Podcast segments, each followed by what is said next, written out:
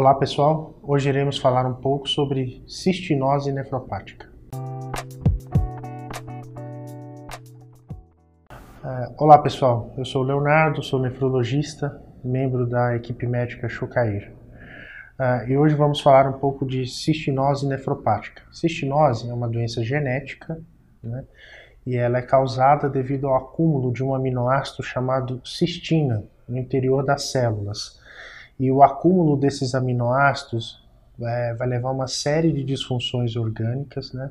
E o rim e os rins são o, o principal órgão acometido por, por essa doença, correto? É, a cistinose ela existe em três tipos. Né?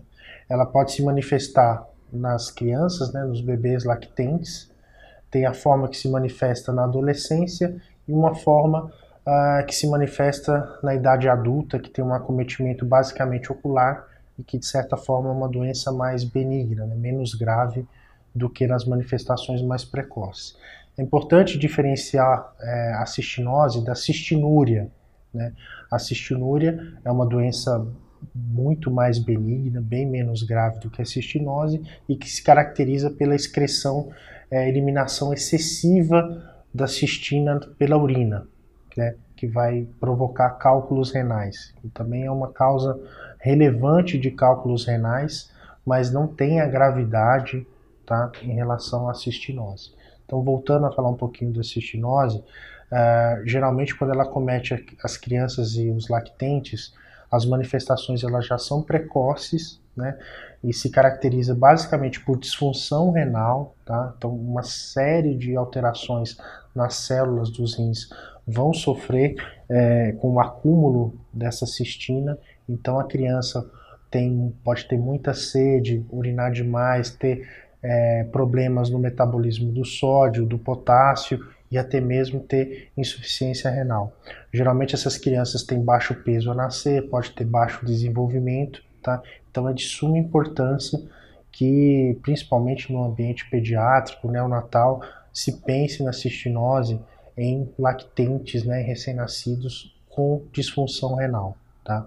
É, e ela é uma doença genética, né, transmitida pelos pais num caráter recessivo, né?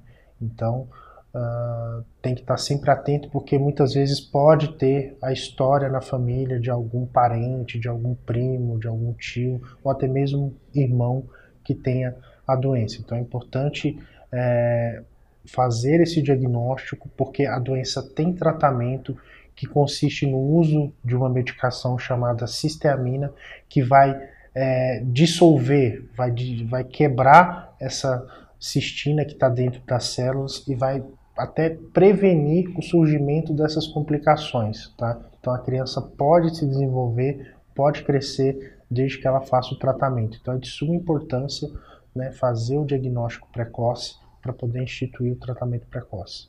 Tá? Então se vocês gostaram do vídeo, peço para curtir e compartilhar para que possa alcançar um número maior de pessoas. Então até a próxima, um abraço a todos.